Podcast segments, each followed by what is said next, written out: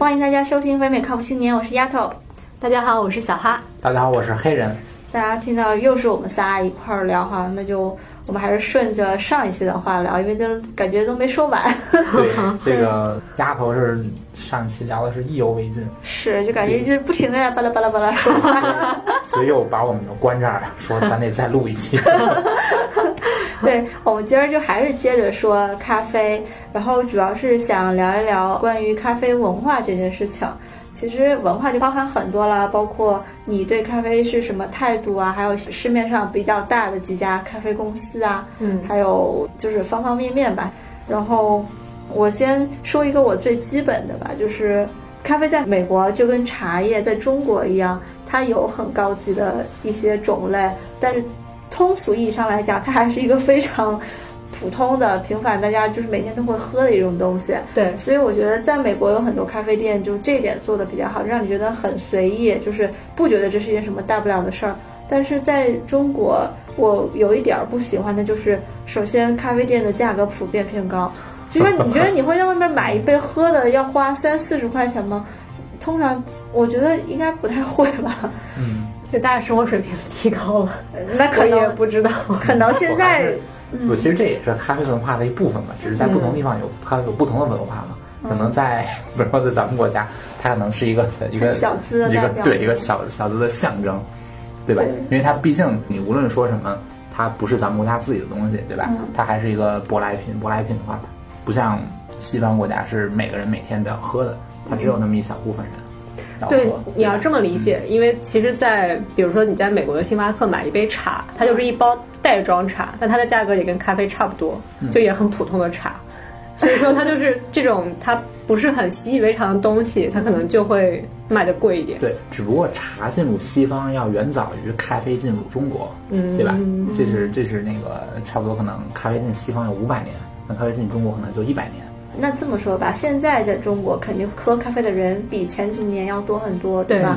可是我并没有看到价格下降的趋势。哦，它不会下降的。你喝咖啡人都多了，为什么要下降呢？对，其实其实这是一个我个人不是很喜欢的。而且其实我以前我也以为说，哦，在美国喝咖啡很普遍，所以它便宜。可是我发现，在印度咖啡也很便宜。啊，那你说在印度咖啡是舶来品吗？我觉得也算吧。那估计还是定位问题。对，定位是很大，所以刚才说这个定位其实就是文化的一部分，对对吧？所以我个人是不太喜欢国内的这种对咖啡定位，就是定位成小资、白领这种。我认为它就是一种很普遍的，更何况现在国内也有咖啡产地嘛，有云南的咖啡豆嘛，也是自己在产，虽然可能不如美国这么普遍。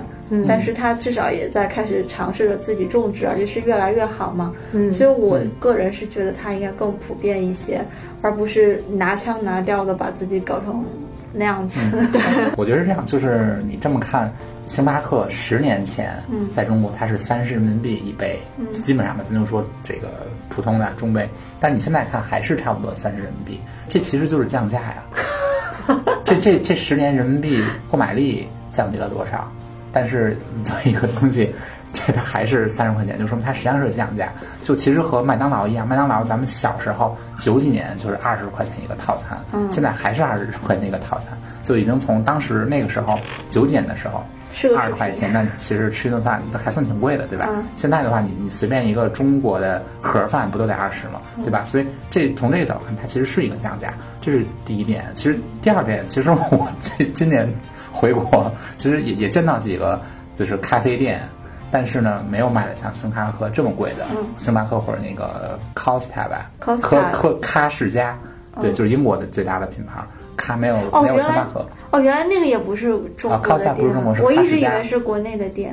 对，这也是以前我们一个嘉宾叫斌哥 告诉我的，我我最早也以为那是中国的。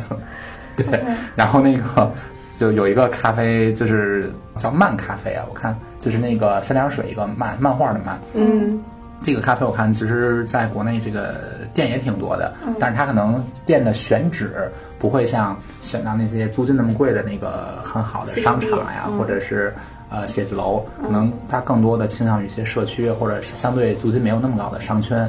这样的话，其实它成本上讲，它这个因为咱们国家这个租金其实占的比例要远高于在美国，它把这部分成本降低了很多。这样这个慢咖啡里面，它做的咖啡能够做到差不多十几人民币一杯，嗯。所以这样的话，就是它的这个接受度就已经大多了。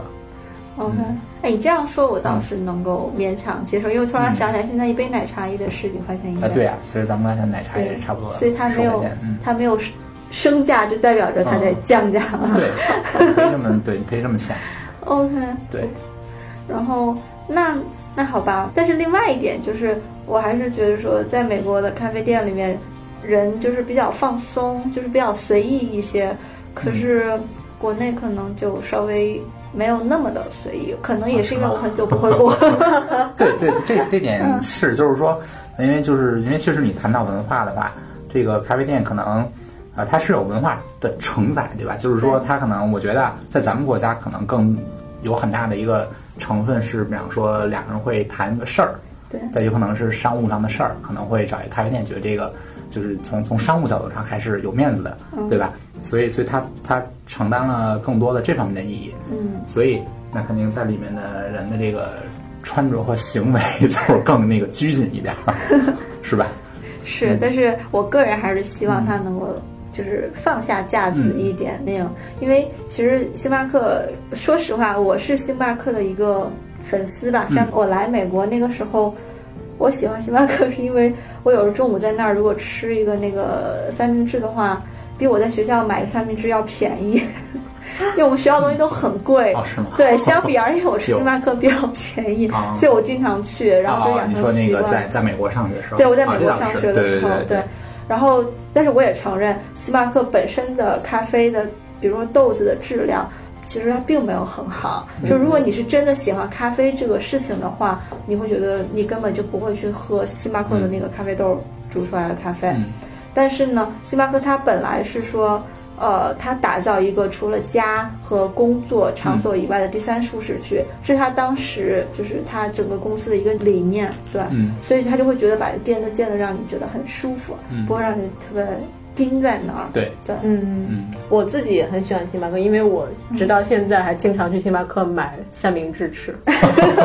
对，因为那个是这样，美国的买饭它虽然有一些那种也有 A P P 可以送外卖，但它一般都很贵嘛，就对要额外加钱。但是有些店你如果要订饭，你要打电话去订饭。我是一个很不喜欢打电话的人，所以它但星巴克很好，它有一个 app，嗯，它的那个 app 是可以你在上面直接点。嗯，对，你就直接点，嗯然后你要吃什么喝什么，然后到了以后直接去取，取了你就可以走。嗯，就我觉得很方便，所以当我忙的时候，嗯，我就点一杯直接带走，就吃的喝的都有。嗯，而且关键是就非常适合这种没有食堂的公司。对，因为其实说到这一点，其实要是让你说这个全世界最大的快餐店是哪家？不是麦当劳，是星巴克。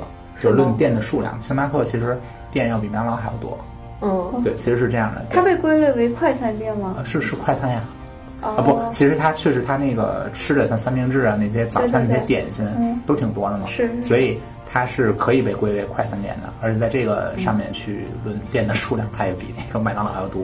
而且它的那个早餐的三明治和午餐三明治真的很好吃，嗯所以我觉得对，别的点心也挺好吃的。但是可能好多人就觉得你喝星巴克特别没有创意，你知道吗？对，因为就是提到刚才，比方说，就是也是一个定位问题，它在不同的国家定位还是不一样。就在咱们国家，星巴克它承担了一些 这个所谓的文化上的这些东西，但可能在美国的话，同样的这类的文化上的承载，或者说情调上的承载，或者说逼格上的承载，是被星巴克以外的其他几家店。给承载的，或者说可能就压根儿不是连锁的一些各地本地的那个嗯。当地的这种独立的小店给承载了。对，是。其实是美国非常特有的一个文化，就是呃，local 的咖啡店，就是嗯。当地的一些怎么说？小店小店，对对，可能当地的人为了支持当地的那个咖啡店，他会特意去这些店去买，嗯。而不是去什么星巴克啊、麦当劳这些地方去买咖啡。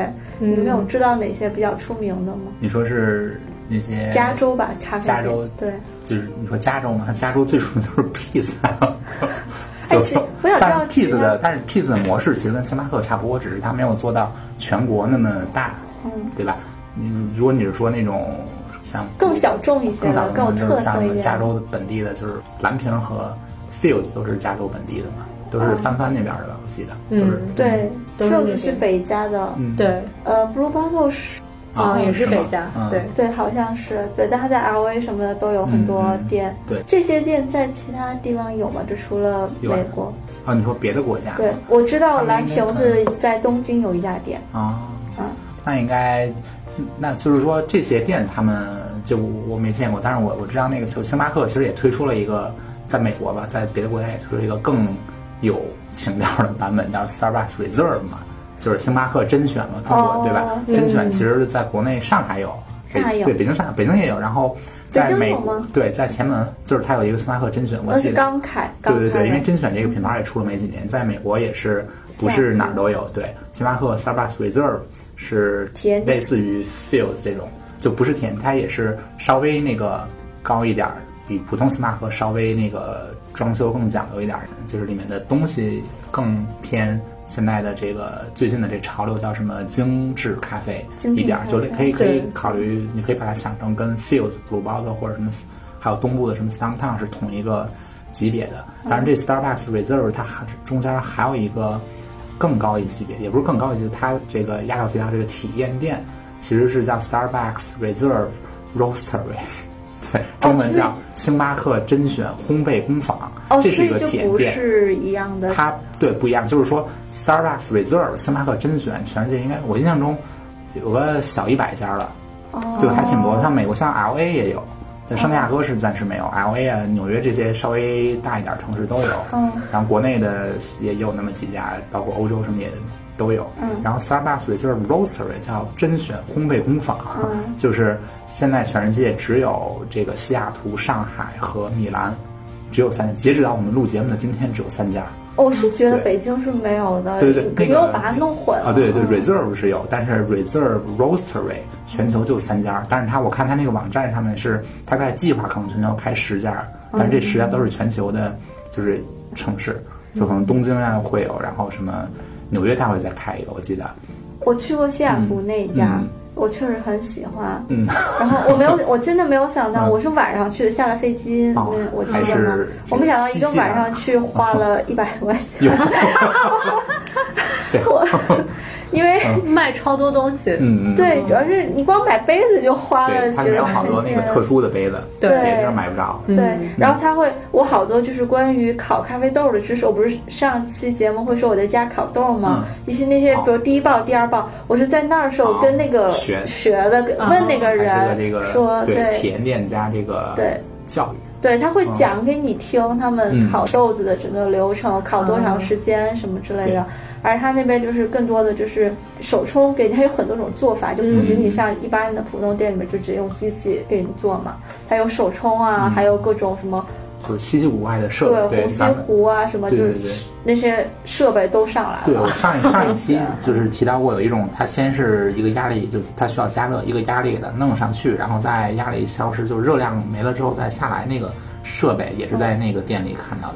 嗯，对，就是的相应的嗯。整个咖啡的价格也对，比较高。也将近翻了小一小一番，嗯。对，对，就是精品咖啡应该是新的潮流嘛。对，就是它除了咖啡本身嗯，产地要更好，更讲究一点，而且它这个咖啡店们倾向于自己去烘对、自己烤。对然后呢，等到磨要现给你磨，嗯然后现冲，嗯冲完了然后给你喝，就是整个体验上的都更加的精致一些。嗯，就感觉你是有被呃怎么说个性化服务，对对吧就感觉这个服务就是给你的。对对，就是一种，就增加了更多的文化的成长。对，因为其实也是更让你能够知道为什么你的这杯咖啡是这个味道，嗯，嗯。然后就为什么它很特别。但是你不觉得有时候你去这些咖啡店点咖啡是一件很尴尬的事情吗？因为那些人会问你，你要这样还是那样？所以大家要先听我们这期节目，听完之后再去，你就你就你就知道了。真的，你不觉得就是他会问你说，哎，你是要嗯多少糖？是要 cream 还是要什么 half cream？然后 half and half 还是对对，然后你要哪一种咖啡豆？它有好多豆让你选。嗯 我觉得这就是一个很好的学习的过程。如果不知道的话，我觉得你就就让他们给推荐。那你就学不到了呀。不，你让他推荐，他就会问你的喜好。他问了你的喜好，你就可以跟他说我一般喜欢什么样的，然后让他给推荐，因为产地什么其实你也不懂。嗯对，但是但是他给你讲过一遍之后，你可能知道我自己喜欢大概什么产地的，嗯什么样烘焙的豆子，嗯然后怎么冲，这样 就我觉得是一个比较好的学习过程吧。他们精品咖啡也主打服务，所以不用担心。嗯嗯，其实他们这些精品咖啡，他们叫第三次浪潮。对，那第一次、第二次什么工业革命？说第一次是说人们开始能够广泛的喝到咖啡，嗯然后第二次人们开始从这个咖啡的各个流程上去把关，就是有 QC 了，有质就控。对，开始去各个流程上都去去控制它。我们是从哪里的豆子怎么样去做，这样嗯就开始关注这些。然后其实第二次浪潮这里面就已经有很多那种精品咖啡了，嗯，但是第三次相当于是它整个体验的一个对。上升吧。对，就是说，觉得我个人理解第三次浪潮的精髓，就是它不把咖啡当成一个消耗品，嗯，而是所谓的把咖啡当成一个艺术品，就是说它不把成你每每天的对吧这个快消品这这么一个感觉。所以其实，因为对于这个西方人来讲，其实咖啡也是一个外来品，咖啡也不原产自欧洲，对吧？它是其实现在一般的这个考证是原产自东非嘛，就是埃塞俄比亚那个地儿，然后后来经过这个阿拉伯人、土耳其人的这个渠道流向了这个欧洲本土。所以其实对于欧洲来讲也，也经历了一个博爱的过程，也经历了一个可能最早也是奢侈品，我估计，然后后来变成了它通过这个第一次浪潮，就是通过这个工艺上的改进，就是让它把成本变低嘛，然后找新的产地，然后才把它变成了所有人都能够喝的东西。然后，所以其实说到这个咖啡的来源还，其实也还挺有意思，有一个 故事，不知道大家听没听过？就是说，因为刚才不是提到这个咖啡通过土耳其人传到了欧洲嘛？嗯，这个其实土耳其大家知道，土耳其人这个家里怎么给这个这个男青年到了女青年家，这然后这个被女女青年的父母这个打量一番之后，甄选一番之后，怎么告诉你？这个你你你你有戏没戏？就是说土耳其人就是给你给这个男方在上咖啡的时候，里面搁多少糖，就代表你有多少戏。就如果你一听我靠苦的，就是完了黄了。然后你要是拿一个咖啡，你那种齁齁甜，那应该就八九不离十了。现在还有 现在我不知道，但是我记得就是有一个电影讲的是呃一战那会儿的事，那会儿的事儿的那个电影里还有这个情节。哎，那人是拿了一杯苦咖啡还是一杯我那个齁甜？人那个情节，他最后是那个拿那个咖啡里面拿勺儿一翻，发现半杯糖。对，是一个对一个大团圆结局。对，太逗。不过那个已经是到已经到传播的地步了嘛，已经到土耳其了嘛，对吧？嗯嗯，对，然后他们就是你知道最最开始咖啡是怎么被发现的吗？就是你可以喝这个东西，对，就是也有很多说法嘛。一个呃叫什么奥罗莫人那边人是啊最先喝这个咖啡的，有两种说法。第一个就是呃当时有一个森林大火，嗯然后就可能刚好对刚好你没有咖啡树在里边，嗯 然后就把那个咖啡豆就烤焦了嘛，然后就就相当于我们现在的烘烘焙一样。嗯对，就有很香的那个味儿，啊所以他们就觉得哇，这个东西好香啊，嗯然后我们就后来就拿来喝。还有一个说法就是当地的那些羊吃草，吃了那个那个东西，然后羊就特别兴奋。变成变成狼了？对，所以其实第一种说法，其实和就是一般现在人考证说古人是怎么吃吃熟的东西，其实也是被森林大火把什么。这个某某某种动物烧完，就是相当于给烧熟了嘛。对然后人一吃，香我操，还挺好吃。嗯，所以人才学会了那个吃熟的肉，感觉是同同一种来源。对，反正这两个都是传说了，也不知道到底哪个是对，应该也很难考证了。但总之，反正这刚才说这个叫什么什么罗莫人，还是、嗯也是东非上的、东非的一种人嘛，就是说他这个发源地现在基本上是定论，应该也是就几百年的事儿，大家还都是知道的。那这种我觉得还比较可以理解，就是你大火烧了嘛，给它烤好了。嗯，那猫屎咖啡，给我解释一下。哦，这是另外一个，对，那个是谁第一个尝的人？对呀、这个我不知道谁第一个尝的，但是我以前听到“猫屎咖啡”这个词儿，我就觉得为什么会有人去喝这种东西？因为我还以为这是假的，就是嗯为什么会跟屎扯上关系？后来说是这这是真的，就是好呃，我忘记具体是哪儿了，但就是那个当地有一种猫，它们体内会产生一种酶，然后呢。呃，也不知道谁第一个想到的，把那个猫喂了咖啡豆进去，然后是后不是也尝试过别的东西？对，然后每个都出来吃吃了吃一个是吧？然后它喂进去之后，因为但是呃，那个猫的胃不能消化咖啡豆，但那个酶可以让那个咖啡豆产生某种作用，发酵啊什么之类的。然后它最后还是会排出来嘛，因为不能消化嘛，所以在那个猫屎里边还是会有咖啡豆，然后再把它再弄出来清洗干净。然后据说那个被特殊发酵之后，就会有一种特殊的香味儿。哦对，反正我个人是不能理解了，为什么那个就很好喝，但是它确实卖的很贵。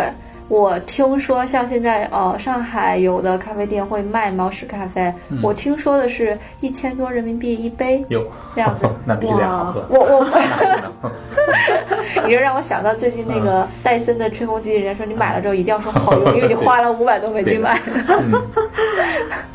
对，我自己喝过一次，但我也不知道喝的是不是正宗的，嗯。就是嗯朋友带的那个粉，啊，然后我个人是没有觉得有什么差别了，就不像我上次说龟夏，虽然我个人不是很特别喜欢，但我它确实跟其他咖啡就很不一啊，样。就能区别能喝出对，这回是区别这能回是连区别我都没有喝出来，啊，可能是因为我水平不够。品不出来，对啊，对啊，对啊，可能就是好货我也不识货那种。可能就是少吧。哎嗯，不过刚刚说那个第三次那个咖啡浪潮，我们怎么一下就扯到那么无聊的 不是咖啡上？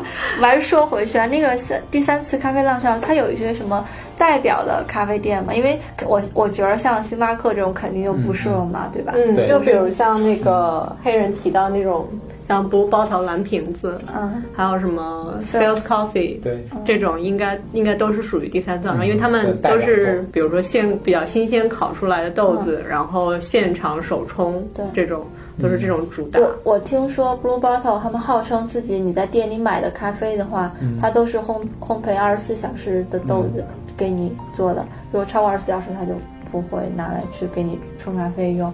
所以它才特别香。哎，其实我觉得说白了就是要新鲜，真的从从新鲜的豆子摘下来到你去烘，从你烘了到你磨成粉去做，就是要新鲜，它就会香。嗯这个是最最重要的。对，但是我觉得这个过程的话，相当于其实你就是要为这个新鲜而付出更多的钱去体验它。对。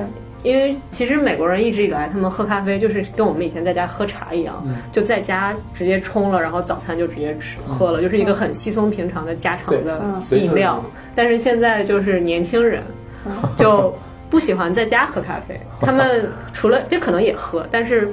就你像我们都是什么上班时间要喝，然后出门喝，所以大家会更多在外面买咖啡，就会愿意去花钱买这种精品咖啡。对，其实主要可能不想洗杯子吧，几乎。但我觉得就是你像你刚才这个丫头说这个猫屎咖啡没喝出感觉来，但是像这个像 Fuse 呀，像蓝瓶儿这咱们这个家住都能喝到，这些你们觉得喝到什么特别的了吗？嗯，我觉得 Fuse。说到这个，感觉非常外行，因为那个 Field 它有一个非常好喝的咖啡，叫 Mint 叫 Mint Mojito Coffee，就是那种有有它有薄荷，然后有一些 cream，它那个味道真的很特别，很好喝，但是它就。有一点丧失咖啡原本的那种香味，它其他原本的那种呃有也有很多不同的咖啡，就是你去点的时候很有可能会遇到刚刚丫头说的那种不知该点什么的情况。嗯，我就 对，它有很多很多种，你要多浓什么这样那样，对。对，其实它那个就是从配方上做很多手脚，嗯，也不叫手脚，就是它做很多创新吧，对，创新，嗯、对。但是说这个，我我突然想到另外一种咖啡叫 white，就是 white white flat 啊，其实就是白巧克力咖啡吗？不是不是 flat white，flat white。哦，flat white 是说之前是澳洲那边的一种，嗯、是澳大利亚那边的。嗯，其实星巴克不是也出了 flat white 吗？嗯、是因为他努力的想要把自己拔成高端的咖啡，啊、因为这个是澳大利亚出的一种，好像就是。精品咖啡的一种代表的一种呃一它配方，对 它有那个其实就是不同的奶和什么奶泡奶泡的一个比例，而且但是它那个关键是其实我听说是这样，就是你要一杯咖啡喝下去之后，它那个泡要粘在嘴上，有，嗯嗯，相当于你一定要再用那种咖啡杯喝。嗯你在星巴克买一杯是个纸杯，你就完全没办法粘在嘴上。你要啊用那种马克杯，对啊！或者就是现在有个星巴克有的那个塑料杯，上面是个敞口的，然后就有点像是咱们的这种奶盖儿哦的那种杯子，上面是一个可能大的半圆形的开口，种嗯可能就是要达到这种效果。对，那个是为了让你有那个沾白沫的效果。嗯，所以你看，其实连锁店也想拔高自己的对档次。我其实这几家，我感觉其实蓝瓶儿，就嗯刚才大家说他们的都是新鲜，但是蓝瓶儿我真的没喝出特别特别区别。对，但是像 Fields 里面的那个，确实是在配方上有创新的，那种其实有这个耳目一新的。就没有耳目吧，就是嘴一新的感觉，对其实鼻嘴一新的感觉。对，这就是怎么说呢？就是我们这种不是很专业的人喝不出来豆子的区别，就只能通过这个味儿，最终的成味儿。嗯对对对对再一个，其实像还有几家，像那个东部好像是费城出来的一个叫桑胖吧，然后嗯再像还有一个叫什么拉克拉姆尼，叫鸽子。飞哥咖啡馆，其实这个拉克拉姆尼现在在圣地亚哥也有一家店，那个桑胖在圣地亚哥还没有，就是他们都有一种就是里面充氮气的这个冰咖啡，哦，我知道，就对出来就跟那个扎啤似的那种对对，他们在现场也是一个类似于酒吧里面那个桶，对对，你是要通过那个酒吧的那个那种嘴儿给弄出来的，嗯，就他们所谓的叫 draft coffee，或者就是叫什么精酿咖啡那种感觉，嗯对。但是充了氮气之后，其实口感还是挺好的，我觉得。你是不是觉得现在喝扎啤？对，就是精酿啤酒和普通啤酒的区别。嗯，对对，那是新的一种那个潮流吧，很多咖啡店都在这么做对。对，现在星巴克也有了，是吗星巴克那个它的那个 reserve 里面都有，但是哦普通的星巴克店在个别的一些店也带那么一个牌子。嗯据说冲了氮气的这种咖啡会让咖啡本身更顺滑，嗯，对，口感更好。，是是确实是你这样一嗯说，就是我自己喝喝不出来。你们这样说的时候，我想一想，我上我喝过一次那个，确实是有这种感觉。比较滑，是吗？对，所以看来还是需要有理论的支撑才 对，可以现在。告诉你，现在告诉你是个什么效果，然后你得按照这个效果去品味。对所以 你看，其实还是大家都想要努力的提升自己的品味嘛。说，我觉得这是为什么？你知道今年出了，应该是今年吧，出了很大的一个新闻，就是当时雀巢收购蓝屏。啊，对，包括那个刚刚黑人提到那个什么 Stop Town，嗯也是被 Peet's 收购了。啊，对，所以都是有这么一趋势，就是因为就啤酒界，就是我们呃一六年年初北靠有一期节目讲精酿啤酒，嗯其实当时我们也也是聊到精酿啤酒界，感觉也是同样的一个趋势，就大家呃觉得那个有名那些精酿啤酒。